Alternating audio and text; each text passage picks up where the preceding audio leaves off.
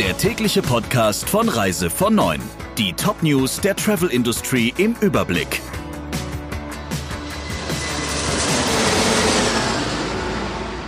Mit Friederike Breyer. Schönen guten Morgen. 44 Prozent der Reisenden haben schon einmal einen Frühbucherrabatt in Anspruch genommen. Das zeigt eine Umfrage des Instituts Insa Consulare im Auftrag von der Tour. Die Hälfte der Befragten hofft dabei auf einen günstigen Preis. Aus der Umfrage geht aber auch hervor, die meisten Menschen buchen eher mittelfristig. 42 Prozent legen sich bei ihrer Planung schon fünf Monate vor Reisebeginn fest. 31 Prozent buchen zwischen sechs und zwölf Monate vor der Abreise.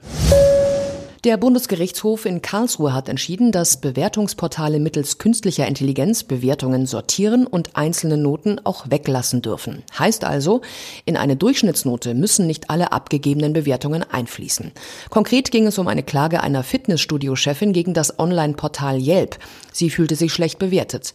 Das Urteil dürfte aber auch für die Touristikportale von Relevanz sein, etwa wie TripAdvisor oder Trustio.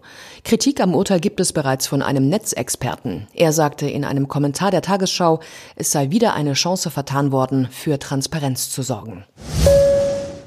Der Schuss ging nach hinten los. Ein britischer TUI-Gast wollte wegen angeblich mangelnder Sauberkeit und schlechtem Essen in einem Hotel auf den Kapverdischen Inseln sein Geld vom Reiseveranstalter zurückfordern.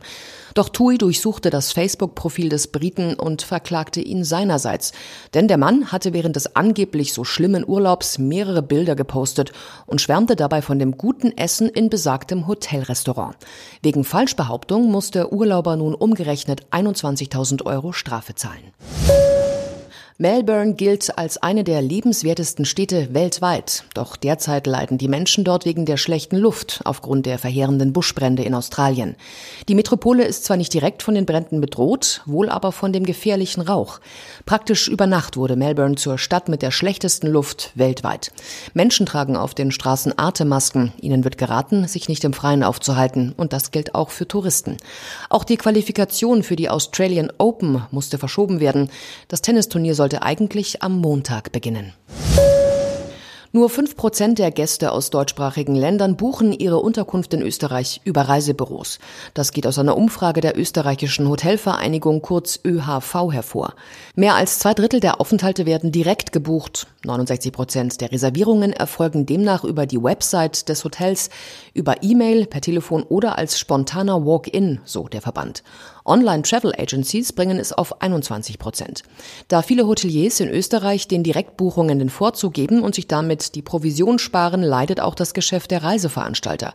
Sie monieren, Gastgeber, auch in Deutschland und der Schweiz, würden Kunden später zu Direktbuchungen ermuntern, wenn sie diese erst einmal über touristische Partner gewonnen haben. Das waren die wichtigsten Meldungen im Überblick. Kommen Sie gut durch die Woche. Der Reise von Neuen Podcast in Kooperation mit Radio Tourism. Mehr News aus der Travel Industry finden Sie auf reisevon und in unserem täglichen kostenlosen Newsletter.